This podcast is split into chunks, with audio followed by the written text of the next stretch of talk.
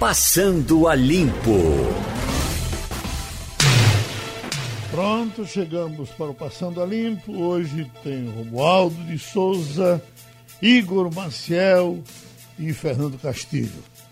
O Igor, caiu mais um político na, na onda da Covid. O nosso Bruno Araújo está internado em São Paulo e até eh, preocupante para os amigos e para a família e para todos que se preocupam realmente com a vida dos outros, no bom sentido, porque ele é insulino dependente, né? isso poderia uh, trazer consequências mais sérias. Agora, a informação, ouvi a palavra dele há pouco, é de que ele está se sentindo bem, vamos em frente, vai se tratando e vai se sair bem como muita gente já saiu. Não é isso? É isso, Geraldo. Muito bom dia a todos, bom dia aos ouvintes e também aos colegas. O que a gente é, vê é que muitos dos políticos estão tendo, é, é, testando positivo para o Covid e o que mais é, chama atenção é que isso deve piorar, isso deve piorar, porque nós estamos, eles têm, por conta das eleições agora, eles precisam participar de reuniões de articulação, eles precisam não, não somente ir para a rua, porque eles não estão indo para a rua exatamente, mas no caso de Bruno Araújo, que é presidente nacional de um partido, você imagina quantas pessoas, num período pré-eleitoral, quantas pessoas ele recebe no gabinete, quantas pessoas ele precisa conversar, dialogar, se reunir reunir e aí fica exposto, não tem como não ficar exposto. É o caso dele, é o caso de muitos outros que vão ter que tomar muito cuidado porque agora vai chegar a eleição e aí piora essa exposição. E o contato com o político é quase inevitável do político com a população, porque imagina o eleitor esticar a mão e, e, e ele não, não, não apertar, Exato. Né? E, bater, Exato. e bater com o cotovelo, bater com o pé. Porque o, o, o Eliton vai, mas que é isso? O senhor está me rejeitando? Aqui que ele é. explique, que é por conta do medo de pegar Covid, né? E você leva e você leva em consideração também que se o eleitor ele tá ali e dá a mão para apertar a mão do candidato ou tenta abraçar o candidato, ele não tem, ele não vai entender se você explicar e disser não é por causa da Covid. Então realmente é uma situação muito complicada. Agora precisa, precisa entender e precisa se cuidar, porque senão a gente vai ter uma piora da situação geral nessa eleição. Romualdo, a manchete que eu estou vendo aqui no UOL é assim, ó mesmo sem controle da Covid, 50% de cidades grandes retomam o movimento. É, você não acha que isso é inevitável? Isso é um trem de ladeira abaixo? A partir de agora, o nosso cuidado maior deve ser com a prevenção dentro do trabalho, a prevenção na própria rua, porque me parece que está se tornando cada vez mais impossível segurar as pessoas na quarentena? Geraldo, hoje completam-se seis meses do primeiro caso da Covid-19 no Brasil. Qual foi a política, é, digamos assim, Geraldo, é, de protocolo com sujeito, verbo e predicado, com começo, meio e fim? Nenhuma. Portanto, é, principalmente os micro e pequenos empresários que tiveram e continuam tendo dificuldade de, de pegar recurso nos bancos, sobretudo a pequena empresa que não tem como segurar o trabalhador, então, evidentemente, o pequeno negócio tem de começar de voltar a funcionar de todo jeito. Por outro lado, Geraldo, tem uma questão muito importante que é a seguinte: as pessoas, pelo que eu tenho ouvido e com quem eu tenho conversado, em todas as classes sociais do presidente da República, a dona Zefa, que é a mulher que limpa o comitê de imprensa no Palácio do Planalto, elas acham que a Maria, a minha vizinha, é quem vai pegar o coronavírus. Mas eu, se pegar, ou, eu, ou, ou vou sair dela, dessa doença é, ilesa, ou vou, como se diz, como diz o presidente da República, ou vou sair cantando vitória. Portanto, as pessoas não imaginam o que está acontecendo e vamos pegar um exemplo. O Distrito Federal, que passou o tempo todo ali no topo ou no máximo eh, no meio, na faixa amarela, como a gente comentou ontem, nos números divulgados nesta terça-feira à noite, houve uma disparada de casos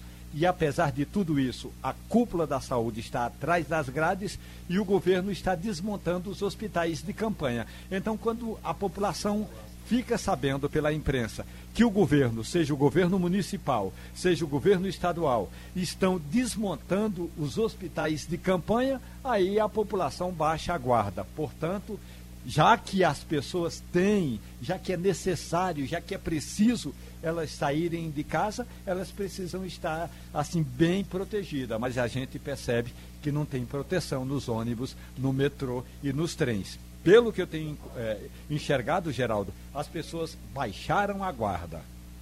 Ô Castilho, uh, como de Romualdo, a manchete de Brasília é Distrito Federal de registra 3.171 casos, foi o caso de ontem, recorde em 24 horas. Significa que o negócio lá está pegando fogo. E em diversos lugares está assim. E o pior, as, as ondas que vão e voltam. Tem uma nova onda em Singapura, tem uma nova onda em Seul, tem uma terceira onda uh, em Hong Kong. Há pouco nós recebemos a informação de lá. E a dor de cabeça aumenta, e agora com uma nova preocupação que é a, a, a possibilidade da reinfecção, que eles começaram a estudar. Até agora, me parece que pelo mundo todo, eles contam mais ou menos 10 ou 20 casos que estão sendo reestudados. De qualquer forma, é uma preocupação maior que se tem, mas vamos enfrentando e vamos, e vamos vencendo a batalha. Ô Geraldo. Oi. Bom dia. Bom dia, Igor. Bom dia, Romualdo. Bom dia, ouvintes. Eu acho que tem duas coisas que a gente pode comentar aí. Primeiro, é, há em alguns estados um aumento de casos, porque agora é obrigatório as secretarias de saúde investigarem as, a origem das mortes que aconteceram nos meses anteriores. Acho que Pernambuco está livre disso, porque Pernambuco já vem testando tanto no SVO, como no IML, como nos hospitais, suspeita de Covid, faz o RTC e comprova. Muitos estados não fizeram isso. Então, por exemplo, Manaus e acho que até outros estados tiveram um crescimento muito grande porque foram casos que estão entrando agora. Mas eu concordo com o Romualdo e concordo com você sobre a questão da segunda onda, porque o que aconteceu foi o seguinte: é, acontece realmente a minha vizinha, o seu vizinho acha que não vai pegar. Mas tem uma coisa que eu acho que é interessante. É, parece que as pessoas acreditam que agora vão ser bem atendidas nos hospitais. É um comportamento meio curioso. O cara diz assim: eu não vou pegar, mas se pegar, se eu for no hospital, eu vou me salvar. Acabou aquele pânico de que se eu pegar a Covid eu vou morrer. Isso naturalmente faz as pessoas relaxarem. É um comportamento muito ruim. E por mais que a gente faça isso, e a gente vai ter que continuar fazendo, é importante tomar esses cuidados básicos de lavar as mãos, usar a máscara, não estar tá muito perto das pessoas que você não é seu parente dentro de casa. Mas as pessoas tendem a relaxar mesmo porque volta o excesso de confiança. Ou como você diz aí no rádio, as pessoas perderam o medo de morrer de Covid. Isso é muito ruim mas é um comportamento perfeitamente compreensível da população, embora não seja o adequado, Geraldo. O Castilho, o, uh, o assunto uh, economia está tá fervendo e por, por, por, sorte vamos debater esse tema hoje aqui às 11 horas e uh, entre os nossos ilustres debatedores estará Everardo Maciel para você matar a saudade dele, tá certo? Pois é um grande conhecedor de, do, de tributos. Mas, Geraldo, eu acho que tem duas coisas aí que eu estava até. Fiz um comentário hoje na, na coluna sobre duas coisas. Primeiro, a diferença de Rogério Marinho para Paulo Guedes. Rogério Marinho agora só leva notícia boa para Bolsonaro. É o novo Minha Casa Minha Vida, é a transposição e vai por aí. Paulo Guedes escolheu um caminho completamente errado. Ele está mexendo com duas coisas que não ajudam o presidente e eu acho que dificilmente ele vai conseguir aprovar. Por exemplo, ele quer fazer o programa Renda Brasil retirando uma dedução de despesa médica. E aí ele diz que quem faz esse tipo de dedução de despesa médica é rico. Não é verdade. todo mundo que paga plano de saúde faz essa dedução e não é rico. Segundo, é, essa história de querer acabar o farmácia popular é o maior tiro no pé. Eu digo o seguinte, que é um tiro de 12 nos dois pés. Só para você ter uma ideia, até agora o, o, o farmácia popular, Geraldo, atendeu 38 milhões de pessoas. É remédio para quem tem comorbidade. Aí você, esse programa custa 2 bilhões e 600, aí o ministro faz, bom, para eu criar o Renda Brasil, eu vou cortar o, o farmácia popular. O cara diz, oh, é melhor você reduzir o Renda Brasil e manter o farmácia popular, porque o alcance dele é muito melhor. A gente não tem ideia do que é comprar equipamento para diabetes, é, problemas do coração, é, problema de pressão. Mas o ministro não entende isso. Aí, resultado, quando chegou na mesa de Bolsonaro, o Bolsonaro disse: Ó, tô fora. E essa questão do imposto de renda é muito séria porque é a despesa que as pessoas têm e que botam no imposto de renda quando pagam plano de saúde e pagam a médicos também. Então, enquanto um leva notícia boa, o outro está se especializando em criar notícia ruim. Vai sobrar para um dos dois. O médico cientista Arnaldo Lichtenstein já deu até um, é, é, é opinião hoje aqui na primeira página e a gente separou e mostrar exatamente para você o que o, o conselho que ele está tentando dar ao ministro da Economia. Escute ele. Quando você tira a farmácia popular, nós estamos falando de parar o tratamento de doenças crônicas.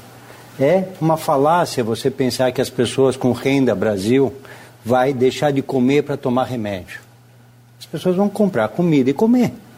Então vão deixar de tomar remédio. E quais são as doenças que se trata com esses remédios? Coincidentemente, hipertensão, diabetes, asma, osteoporose, glaucoma. O que, que acontece se você não trata uma hipertensão?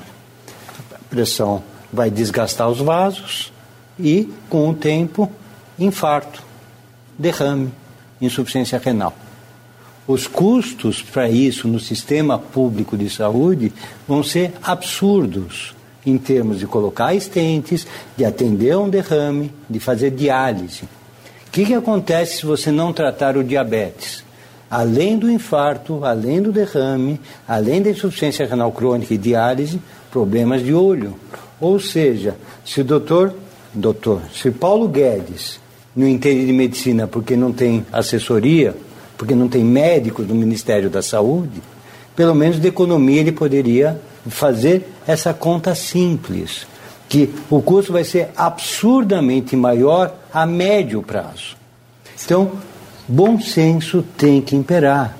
Uma conversa de cinco minutos com qualquer médico, qualquer tendência política, se defende cloroquina, se não defende cloroquina, todo mundo vai dar essa luz para o Paulo Guedes. Isso é muito ruim para o país, muito ruim para a economia. Aí a opinião de médico. É, é, é... Pois é. Então, veja bem, e, e se você olhar, a gente está falando de aproximadamente 18 a 20 milhões, 18 a 20% da população que recebe isso. Vai na farmácia, recebe. É um programa que já tem uma capilaridade muito boa, até porque ele captura as informações de quem está recebendo. Então, realmente, eu acho que é uma falta de assessoria total e você tem outros caminhos. Então vai gerar um problema e aí é aquela história. O, o Rogério Marinho, que já viu que o Paulo Guedes não entende nada de política, está correndo para o abraço. Essa história ontem do Casa, Casa Verde Amarela, Geraldo, é o Minha Casa Minha Vida com meio por cento de juros a menos. Tá entendendo? E no caso de quem vai, né, quem tem mais de 4 mil de salário, entre 4 e 7, é menos de meio por cento ainda. Então, é, uma, é só reempacotar a coisa. Mas é aquela história, quem é política do ramo sabe o que fazer bem. Pronto, então o, o da Casa Amarela, a verde amarela, que, que, vem substituir o Minha Casa Minha Vida, seria um Minha Casa Minha Vida reforçado? Quais são as diferenças de um programa para o outro? Nós já temos o doutor Gustavo Dubé, eh, um engenheiro, desportista, um dos homens fortes da Moura do B, absolutamente informado com relação a isso, para conversar com a gente. E temos, doutor do B, Fernando Castilho, Igor Maciel e Romualdo de Souza, vamos entender um pouco mais do, da, da Casa Verde e Amarela. Vamos começar com ele, Castilho? Vamos lá. Bom dia, doutor Gustavo. É bom recebê-lo aqui no Passando a Limpo. Qual é a sua expectativa? O senhor acha que, por exemplo, esse programa me parece que foi moldado, ou pelo menos muito focado na questão da habitação no Nordeste. A sua empresa tem uma companhia que trabalha nessa faixa. Qual é a sua expectativa em relação a ele, especialmente é, nessa, nessa região aqui no Nordeste? Bom dia, Castilho. Bom dia, Geraldo. Bom dia, ouvinte da Rádio Jornal. Olha, a oferta de crédito, principalmente nesse setor de baixa renda, é muito importante quando você é, tem uma condição melhor. Você tem uma diminuição de taxa, né? Essa taxa agora da Casa Verde Amarela, ela varia da faixa 1,5, que é em torno de 4,5, sendo cotista e 5 não cotista e vai subindo gradativamente com o aumento de renda, né? A faixa 2, que vai de R$ mil reais até 4 a renda. Então você tem aí em torno de 5,5% a 7. E a faixa 3, que já é a faixa de saída, já em torno de 8,16, que praticamente é o que está se usando no FBPE. É, evidentemente que com um, um, uma taxa baixa você tem um enquadramento de muitas e muitas pessoas que vão poder tirar o financiamento, né? vão poder financiar e se enquadrar, poder pagar a prestação. Então isso é muito bem-vindo porque vai diminuir o nosso déficit habitacional que é tão alto. Então, nesse caso, o senhor vê eh, mais vantagem nesse novo projeto do que no, no Minha Casa Minha Vida, doutor Gustavo? Olha, são projetos parecidos, né, Geraldo? O importante é que você vai ter crédito com uma taxa acessível para que é, o trabalhador possa tirar seu financiamento imobiliário e comprar a casa própria. Uhum. Romualdo? Gustavo Dubê, bom dia para você. Tem uma questão importante destacada ontem pelo ministro do Desenvolvimento Regional, Rogério Marinho, que é a seguinte: a partir de janeiro, a Caixa Econômica Federal vai fazer o chamado mutirão para refinanciar a dívida de quem está hoje no Minha Casa Minha Vida e não está conseguindo pagar as prestações, tanto em função eh, da Covid-19, como também em, em razão da crise econômica que atingiu o Brasil e não é de hoje. Eu pergunto, com esse novo programa, Minha Casa, aliás, Casa Verde e Amarela, o que garante que o setor vai dar uma azeitada na máquina, mas da mesma forma vai ter condições de receber em dia as prestações de quem entrar nesse novo programa. Gustavo. É, Romualdo, bom dia. Não tinha falado ainda com você. É, não tenha dúvida que isso é uma situação inteligente, porque não adianta você ficar cobrando de quem não pode pagar. Na hora que você dá uma condição, principalmente diminuindo a prestação, ou seja, pegando o saldo devedor e fazendo um novo financiamento, onde aquela prestação entra dentro do seu orçamento familiar, o cara se enquadra e vai poder resolver uma inadimplência, né? E deixar a situação resolvida. Então, eu acho isso uma coisa muito importante, como também acho a questão de você ter uma diferenciação de taxa aqui para o Nordeste. Né? Aqui é onde nós temos o, o maior déficit e temos também um poder aquisitivo menor do que o Sul e Sudeste. Então, isso é uma situação muito importante. Isso vai fazer com que várias pessoas possam resolver sua situação, como também novos possam financiar as suas novas casas. Eu aproveito a oportunidade para colocar para vocês que isso é o Minha Casa Minha Vida. Agora, quero dizer também onde a nossa empresa trabalha, que é no médio alto padrão, que é a Moura do B, é, as taxas também estão muito atrativas eu nunca passei num momento tão bom para a pessoa que seja investidor ou morador adquirir o imóvel, porque você está com a prestação que realmente vale a pena no financiamento de longo prazo e com a taxa tão baixa. Então, hoje, quem investe, vocês sabem disso, e Castilho é nosso professor, é, há 10 anos atrás, quando se falava no aluguel de meio por cento, todo mundo dizia isso não é bom, mas agora uma, uma renda de, de aluguel de meio por cento para o investidor torna-se uma situação muito vantajosa em relação às taxas praticadas no mercado. Castilho quer voltar, né, Castilho? Essa percepção do mercado, doutor Gustavo, que o senhor está sentindo aí, é, independentemente do caso do Casa Verde Amarela, Minha Casa Minha Vida, o senhor sente que aqui na região o investidor voltou, ou melhor, o cidadão que quer comprar um imóvel voltou a procurar a empresa. O senhor acha que o segundo semestre vai haver melhoria de venda? Castilho, uma pergunta muito boa. Olha, nós no início do ano, é, todo o mercado tinha uma previsão de um ano muito bom, 2020. Veio a, a pandemia e todo mundo teve um susto. Inclusive, muita gente é, reviu o seu planejamento de lançamento, mas a economia não tinha sido deteriorada. Aqui dali foi uma situação atípica que ninguém esperava de uma pandemia. Então todos postergaram os seus negócios, os seus lançamentos. Eu vou até dar um dado importante aí a você, é que é, a partir do momento que você posterga, os seus estoques é, continuaram a ser vendidos, apesar de que no mês de abril, que foi, digamos assim, um mês muito ruim, talvez foi o pior mês do ano, mês de maio foi um mês ruim também, já junho houve a recuperação. Foi um mês muito bom, mês de junho, mês de julho melhor ainda e agosto está sendo muito bom. E com essas taxas baixas, com o rentista não tendo mais aonde aplicar seu dinheiro, porque com a Selic a 12%, isso não é atrativo mais para nenhum rentista, o, o investidor está voltando. A resposta que você me fez, a pergunta é sim.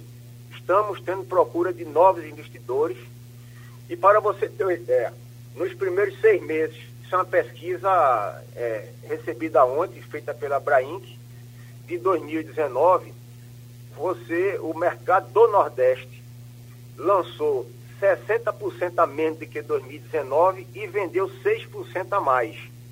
Então isso significa que 2020, mesmo sem lançamento, você vendeu 6% a mais nos primeiros seis meses. E aí eu vejo com muito otimista, muito otimismo, o segundo semestre agora, esses meses agora de agosto até dezembro, é, não só para o investidor, mas também para o, o adquirente, que é o adquirente bom, aquele que vai morar. O doutor Gustavo, saindo um pouco da parte financeira, entrando na parte física do imóvel, muita gente disse muita coisa. Olha, o imóvel agora vai ser assim, vai ser assado, a cozinha vai ficar na sala, a sala vai para a cozinha, o quarto vai ser para home office. O que é que está mudando no, no, no, no, imóvel, obrigatoriamente por conta do coronavírus? Geraldo, é uma boa pergunta também. Eu participei ontem é, de um debate sobre isso e nós temos pesquisas e há algumas é, modificações. Realmente, na parte interna, há um anseio, até porque durante esse período de coronavírus, várias pessoas tornaram-se cozinheiros também, e aí a valorização da cozinha, a cozinha integrada à sala para o cara, quando estiver cozinhando, não ficar fora do convívio. Então há realmente um anseio que você tenha uma cozinha integrada com, com a sala e com a varanda, que isso já é um costume americano, como vocês sabem, e agora, em dois projetos nossos, um aqui em Pernambuco e outro em Fortaleza, nós já estamos colocando é, esse programa. E também é, os apartamentos menores, você trocar o quarto de empregada para o home office, naquele espaço dentro do apartamento, já que hoje em dia você não há necessidade de um apartamento de um tamanho menor, você ter quarto de empregada. Isso nas áreas internas. Nas áreas externas, é, a valorização pela academia, é, e, inclusive também você tem um espaço ao ar livre no edifício para que as pessoas possam fazer os seus exercícios, como também um espaço é, concierge onde você possa guardar o, o, as, o, o que você compra através de delivery de alimentação e também de compra pela internet, onde você fora de casa pode é, o, o, sistema de concierge do prédio receber e guardar. Isso é uma coisa também que está sendo é, é, muito solicitada.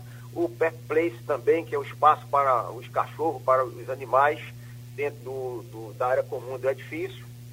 Então, é, é, esses espaços estão sendo muito valorizados, como também espaço ao ar livre para a criança, né? ou seja, aquele espaço KID, você ter também é, no, no, seu prédio, na área comum, ao ar livre. Então, esses quesitos foram que mais é, nos impressionaram aqui nas últimas pesquisas que nós fizemos. Uma opção pelo interior, o senhor acha que realmente isso vai prosperar? Tem muita gente dizendo, eu, eu lhe pergunto, se eu tenho 40 hectares para lhe vender em Mimoso, o senhor quer comprar para construir lá? É uma pergunta boa também, Geraldo. É, você sabe que os imóveis de segunda residência é, foram muito valorizados, muito utilizados. As pessoas aqui é, foram, durante esse período, se isolaram em Gravatar, por exemplo, no litoral sul, e evidentemente esses, esses imóveis foram valorizados os estoques caíram, quem, é, as empresas que tinham é, estoques, principalmente no litoral sul, esse estoque foi bastante vendido. Então, houve sim uma valorização é, da, do imóvel de segunda residência e é naturalmente esse seu terreno lá poderá ser agora é, procurado para o desenvolvimento de um negócio. Então tá certo. A gente agradece a participação do doutor Gustavo Dubê, contribuindo aqui com o nosso Passando a Limpo. Castro, eh, vamos com o Igor Marcel. Igor, a, a, aos poucos o jornal vai esquentando, as informações estão chegando uh, mais consistentemente com relação às eleições do Recife. Uh, a cidade ainda não mostrou clima de eleição. É normal isso? Esquenta daqui a pouco? Ou essa eleição vai ser fria do começo ao fim? Não, não, é que a eleição vai ser fria, Geraldo. O problema é que você tem uma pandemia realmente e as pessoas ainda estão, os candidatos principalmente, ainda estão temerosos de sair. Alguns não, alguns já estão indo, circulando, indo para algumas comunidades, mas é algo bem limitado. Você não pode fazer nenhum tipo de aglomeração, então é algo realmente muito limitado. No caso, a gente tem também um período que não é um período muito dessa movimentação. A gente já via isso já pelo menos há umas duas eleições, desde que se modificou o calendário, é, não apenas por causa da pandemia, mas em outros anos também, se modificou o calendário, diminuiu o espaço de campanha e os candidatos estão deixando, os partidos estão deixando para resolver tudo sempre lá na última hora. A gente tem, por exemplo, essa semana a previsão de que algumas definições aconteçam aqui no Recife, como o PDT, por exemplo, que deve definir essa semana já alguma coisa é, em relação a Túlio Gadelha, a Isabela de Rodão, quem seriam os candidatos, ou se haverá candidatos. É, tem também pro, pro, possibilidade de definição em relação à, oposição, Daniel Coelho e Mendonça Filho, quem é que vai ser o candidato, se vai ser um só, se vão ser os dois, é, quantos candidatos teremos na oposição. Isso está tudo para ser definido ainda essa semana, talvez, mas pode ficar para a semana que vem. Na próxima segunda-feira, dia 31 de agosto, é o primeiro dia para as convenções. Então, a partir do dia 31 de agosto, os partidos já podem realizar as convenções. Até agora, só quem confirmou essa data para o dia 31 de agosto foi aqui no Recife o PRTB e o Partido Novo. O PRTB deve confirmar Marco Aurélio é, que é deputado estadual, e o Partido Novo deve confirmar Charbel, Charbel Marum, que é, já foi candidato a deputado federal e é procurador do município, deve ser candidato a prefeito do Recife também. Mas isso na convenção a partir do dia 31, que é o calendário, foi da forma como ficou o calendário do Tribunal Superior Eleitoral. Mas isso deve ainda ir até o dia 16 de setembro. Então o prazo é até 16 de setembro para essas convenções até a metade de setembro a gente vai estar com tudo resolvido, mas tem muita água para passar debaixo da ponte ainda. Eu ontem até, igual, almocei com um candidato a prefeito do Recife e, pelo que ele me disse, ele já está na rua e vai cada vez mais intensificar a campanha de rua, de bairro em bairro. É, é, é essa será a opção de todos? Olha, vai ter que ter algum contato com a rua. Qual o, problema? o grande problema que a gente tem hoje é o seguinte: você é, precisa de uma campanha, é, uma campanha que você não pode realmente aglomerar, você não pode fazer aquelas caminhadas, você não pode, porque isso vai ser mal visto, isso pode até render uma perda de votos. Para quem não tem muito conhecimento, para quem não está num cargo hoje tentando a reeleição, Isso seria, fica mais fácil quando você está tentando a reeleição, mas para quem não está dessa forma, fica bem mais complicado quando você não pode aglomerar. Outra dificuldade também, que aí é quando você tem já vereadores com mandato no seu palanque. Isso tem sido, tem se mostrado importante. E aí você tem o, o, o porquê, o motivo de o PSB, por exemplo, nos últimos meses, desde o início do ano, ter corrido atrás para filiar é, vereadores é, da Câmara do Recife, ter corrido para poder filiar esses vereadores no, é, no partido, no PSB, porque aí você fica já, você já se utiliza daquela base daquele vereador, já facilita. É, houve uma, uma, busca por isso exatamente desde o início do ano e se intensificou com a pandemia. Eles, é, isso é necessário para poder você não precisar circular tanto ou aglomerar num momento como esse, que é um momento muito difícil. Mas que vai ter campanha de rua, sim, é, de forma mais discreta, com muito cuidado, mas vai acabar tendo, vai ser difícil de, de, de impedir isso. Você está no quartel-general das eleições aí, Romualdo de Souza. Quais, quais serão, qual vai ser o ritmo das campanhas na próxima eleição? Olha, Geraldo, ontem havia uma expectativa de que o TSE, o Tribunal Superior Eleitoral, acatasse, eh, desse um sim àquela consulta feita a, pela deputada Benedita da Silva, do PT do Rio de Janeiro, que perguntou à deputada se era possível distribuir os recursos do fundo eleitoral para os candidatos pretos e pardos. O que o TSE decidiu foi o fundo eleitoral e o tempo de propaganda no, é, gratuita no rádio e na televisão deve, devem ser proporcionais ao total de candidatos negros que o partido apresentar na disputa eleitoral. Imaginemos, se um partido tiver 10 candidatos a deputado nas próximas eleições, então o partido tem, de tem que res reservar, reservar recursos desse fundo partidário a proporção de negros que forem candidatos. Se não tiver nenhum negro, não precisa reservar é, dinheiro para a candidatura negra. Agora, se a maioria dos candidatos for negros, aí a maioria do recurso do fundo tem de ser para os negros. Mas isso só vai valer para as eleições de 2022, porque as regras eleitorais não podem ser alteradas eh, a não ser um ano antes das eleições. Então não vão valer para essas eleições de agora. Brasília não tem eleição municipal, aqui não tem município, então é só o Distrito Federal.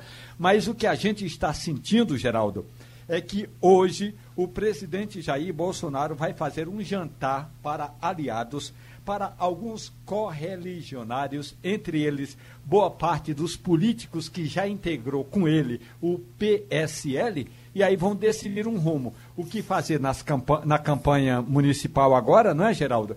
E qual vai ser a filiação desse grupo? É bom lembrar duas, que duas semanas atrás o presidente Bolsonaro disse que tinha pelo menos três convites e um deles era para retornar ao PSL, já que a tentativa de fundar aquele partido fracassou. O presidente não Formou. conseguiu as assinaturas necessárias para criar o, Brasil, o, o partido dele, Geraldo. Então, o, o, dia de ontem foi muito movimentado de justiça em Brasília, Romualdo. Já estamos com o doutor José Paulo Cavalcante para conversar um pouco com ele, porque tivemos decisão com relação a Temer, tivemos com relação a, a Delanhol, com relação a Sérgio Moro. Então, por gentileza, Romualdo, vamos começar com o doutor Zé Paulo? Pois é, o doutor Zé Paulo Cavalcante, muito bom dia para o senhor, bom dia, bom é, dia e muito grato pela gentileza. Eu diria o seguinte: aproveitaram a oportunidade que essa, é, essa turma estava desfalcada, porque são cinco ministros, um deles não estava presente, colocaram o tema em votação, deu empate, o empate favorece ao réu. Eu pergunto ao senhor, aliás, essa é uma questão que alguns juristas vêm debatendo. Nessa tal da reforma do judiciário, o senhor não acha que tem que acabar com essa história de primeira turma, segunda turma, ou é plenário ou nada? Eu acho que você fez uma, uma bela, um belo resumo, viu? Esse caso é um pequeno escândalo. Examinando as provas, um juiz condena, vai ao tribunal regional, examinando as mesmas provas, três juízes condenam. São quatro decisões de mérito. Examinando as mesmas provas, cinco ministros do STJ condenam. Um mais três, quatro, mais cinco, nove. Vai a turma. Não há nenhum tribunal do mundo que tenha turmas dos tribunais superiores. Não há. Isso é uma invenção brasileira para enfrentar o acúmulo de serviços. O relator, examinando as provas, condena, o segundo ministro condena, que é a Carmen Lúcia, o primeiro foi Faquim, aí bate na mão de Gilmar e Lewandowski, inimigos de Sérgio Moro e da Lava Jato, que jamais iriam perder a chance de dar um troco. E aí é inacreditável, examinando as mesmas provas, já examinadas por nove ministros, entendem que elas não são suficientes para condenar. A gente precisa acabar com essa história de julgar monocraticamente ou por turma. O tribunal é um tribunal. São 11 votos. Se fosse para o pleno, não, não caía.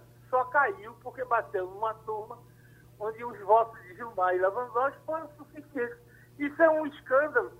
Vou voltar a repetir. Os Estados Unidos julga por ano, por lei, a lei obriga, o Supremo só pode julgar 80 casos.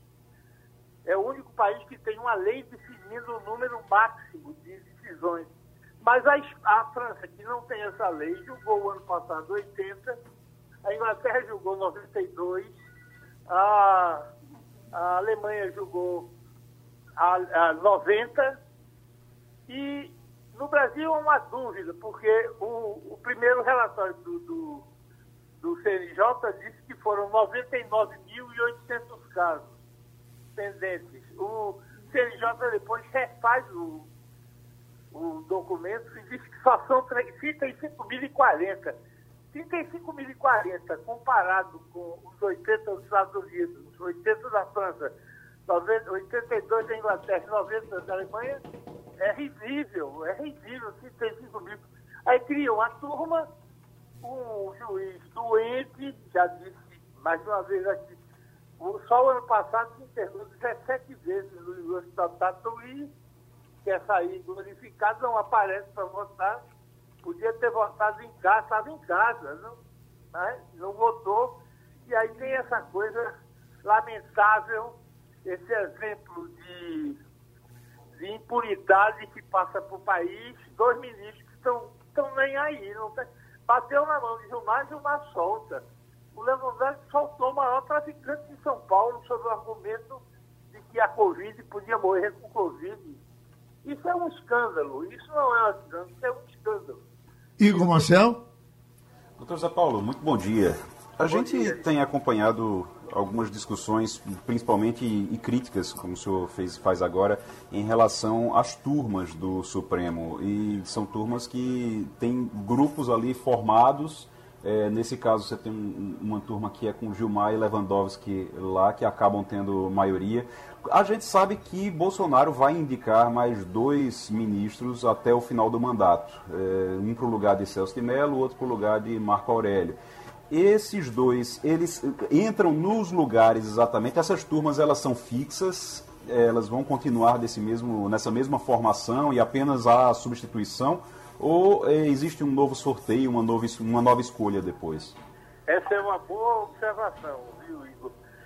Em tese, em princípio, ficam turmas estáveis e o ministro entra no lugar do Celso de Mello e o segundo ministro, em novembro do ano passado, seguinte, entra no lugar de Lewandowski. O problema é que há um precedente na, no Supremo é, que autoriza que algum ministro anterior possa trocar de turma.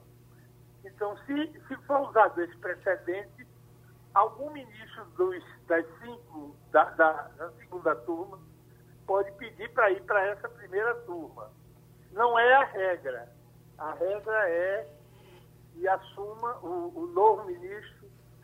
A, a, a, regra é que Toffoli, Toffoli desça para essa turma e Fux, que é o que sai, vai ser presidente, o novo substituto, substituto de Celso de Mello, o Celso se aposenta. Aí e Toffoli deixa. Toffoli tanto pode voltar para a turma dele, como pode ir para essa turma. A minha impressão pessoal é que Toffoli vai usar um precedente vai ficar uma turma, imagine vocês, com Gilmar, Toffoli e Lewandowski. Acabou a Lava Jato se o assunto bater nessa turma. Acabou. Agora, se se mantiver a regra normal, Toffoli volta para a turma dele, o, o, que por acaso é de Fux, portanto, Fux abriu uma vaga, Toffoli volta, que era a turma dele, e o substituto de Celso vai para essa primeira turma. Essa seria a, a, a regra. O que aumenta muito, viu, Igor, a responsabilidade de Bolsonaro. Tem que acabar com essa brincadeira de escolher alguém terrivelmente evangélico. Tem que ser alguém comprometido com o fim da impunidade, comprometido com prisão em segunda instância e teses progressistas. Nós estamos assistindo apavorados os critérios que vão nortear a escolha desse próximo ministro por esse presidente. Doutor Zé Paulo, a, a decisão da terceira turma beneficiando Michel Temer era esperada? Geraldo, honestamente sim. Honestamente sim. Quer dizer, vamos, começar do começo. A situação no Brasil não é a mesma dos outros países.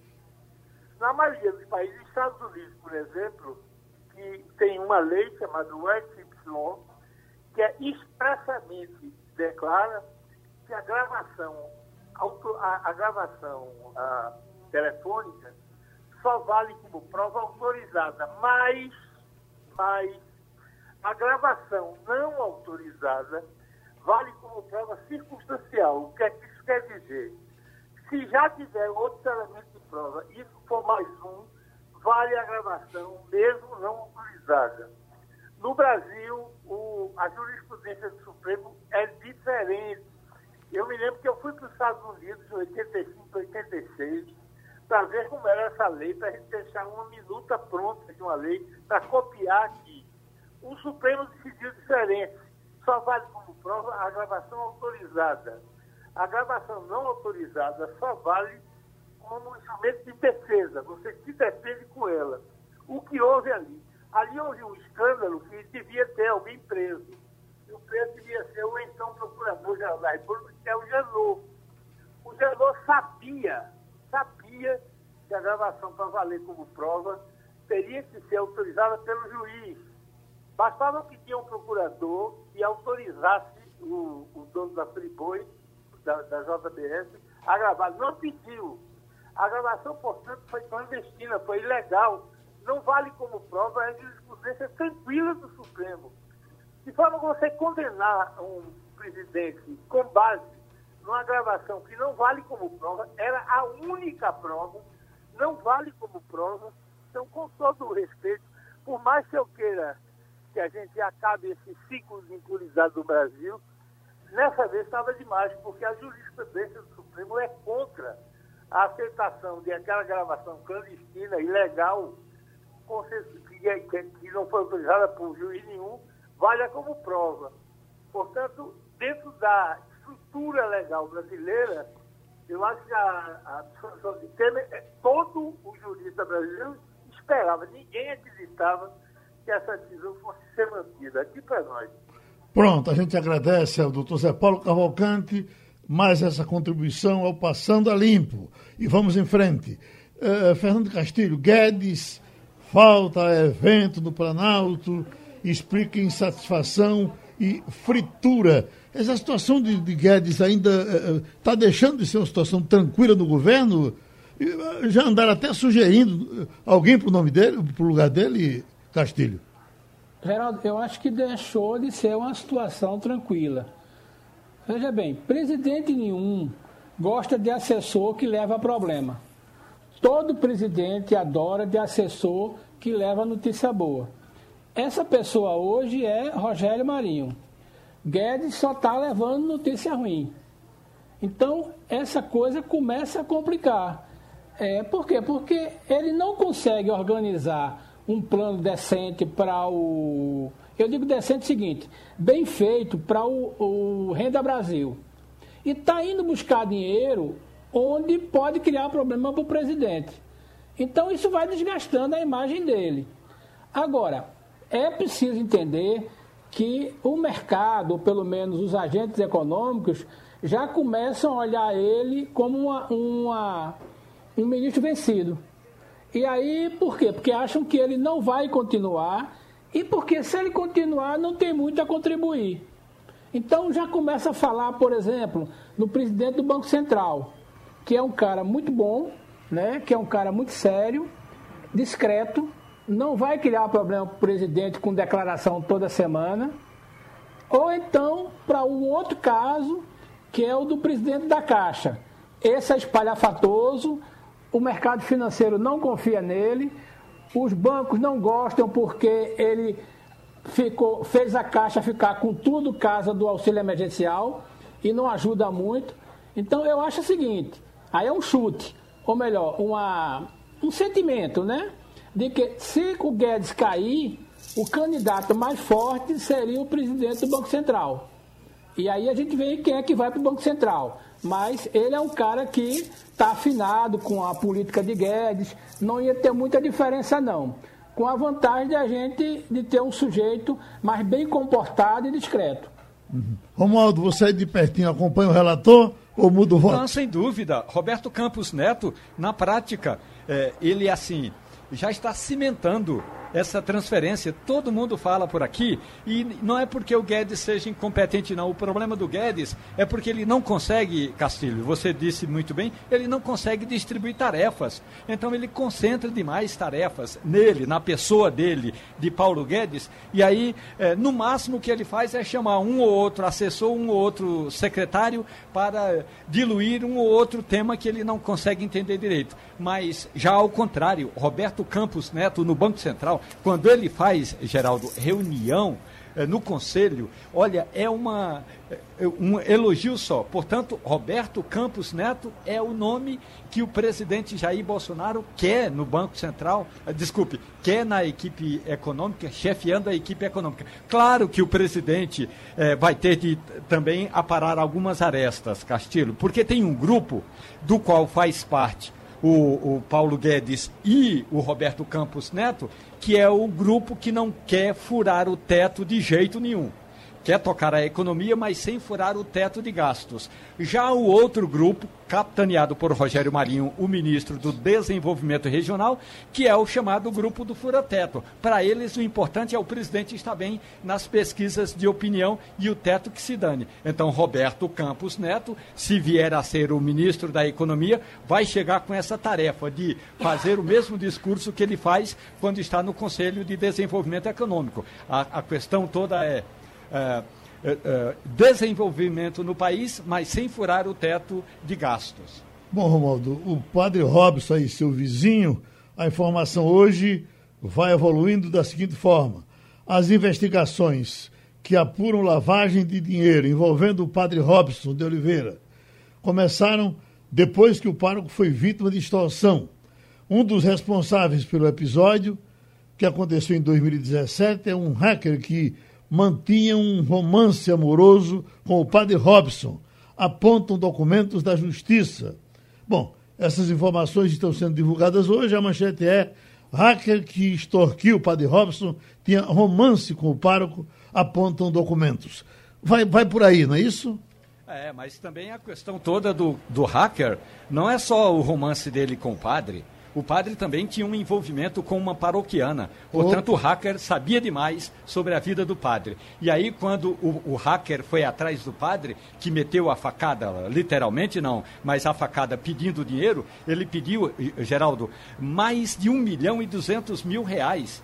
E aí, na verdade, eh, ele pediu 2,900, quase 3 milhões de reais. Aí, segundo o Ministério Público, a associação, que é a Associação do Divino Pai Eterno, é, repassou mais de um milhão de reais. Então, esse prejuízo foi contabilizado no, no, na conta lá do, é, da Basílica do Divino Pai Eterno, em Trindade, na região metropolitana de Goiás. Então, foi aí que, quando apareceu esse rombo, que integrantes, porque é bom que se diga, que integrantes da Nunciatura Apostólica, que é a Embaixada do Vaticano, integrantes da Nunciatura Apostólica, integrantes eh, de um tribunal regional, que é o Tribunal Eclesial, que faz investigação sobre a vida dos religiosos. Eh, esses dois grupos começaram a se mexer e depois é que o Ministério Público de Goiás tomou as providências. Mas primeiro já havia uma investigação da Anunciatura Apostólica a pedido de setores do Vaticano, Geraldo. O Romualdo está parecendo com aquela história do, do Rio Grande do Norte, daquele eh, caos popular uh, da igreja também. Adeus, Maria Preá. Eu, vou, uh, eu tenho isso aqui no meu arquivo. Eu sei que você gosta também dessa, desses causos e vou lhe passar. Você vai achar muito interessante e muito parecido com esse assunto quente aí da, da de Goiás. Mas o, o, o, padre pode ser preso, alguma coisa desse tipo, Romualdo? Olha, Geraldo, havia o pedido de prisão, mas o próprio, eh, a própria Justiça de Goiás entendeu que não era necessária a prisão do padre Robson. Por quê? Porque entendeu que o padre poderia muito bem contribuir sendo solto. E aí, o que aconteceu? Houve uma conversa do, uh, do Ministério Público de Goiás com Dom Washington. Dom Washington é o arcebispo de uh, de Goiânia, que é a região ali que abarca a cidade de Trindade. Então, conversar, em conversa do Ministério Público com Dom Washington, o bispo prometeu que afastaria o padre do comando da, da Basílica. Então, o padre afastado do comando da Basílica de, uh, do Divino Pai Eterno e o padre dizendo que iria prestar todas as informações, a justiça entendeu que não era preciso prender o padre e então o padre está solto. Agora, tem um outro detalhe importante que é o seguinte: o padre Robson também é integrante de um colegiado de padres redentoristas que é uma das congregações da Igreja Católica. Então, os redentoristas também afastaram o padre Robson do comando eh, dessa organização. Portanto, o padre Robson está, segundo ele e segundo a defesa, prestando todas as informações nessa apuração. Não, não se justifica, portanto, a prisão do padre. E aí eh, foi nomeado, ou pelo menos até ontem não tinha sido, mas eh, eu conversei com o Dom Washington e ele me disse que em breve vai nomear um substituto do padre Robson Robson para evitar que tudo isso aconteça, ou seja, que toda essa investigação prejudique o que a gente chama de a romaria eh, ao eh, santuário do Divino Pai Eterno, Geraldo. Abraçando Romualdo, Igor, Castilho. Terminou o Passando a Limpo. Passando a Limpo.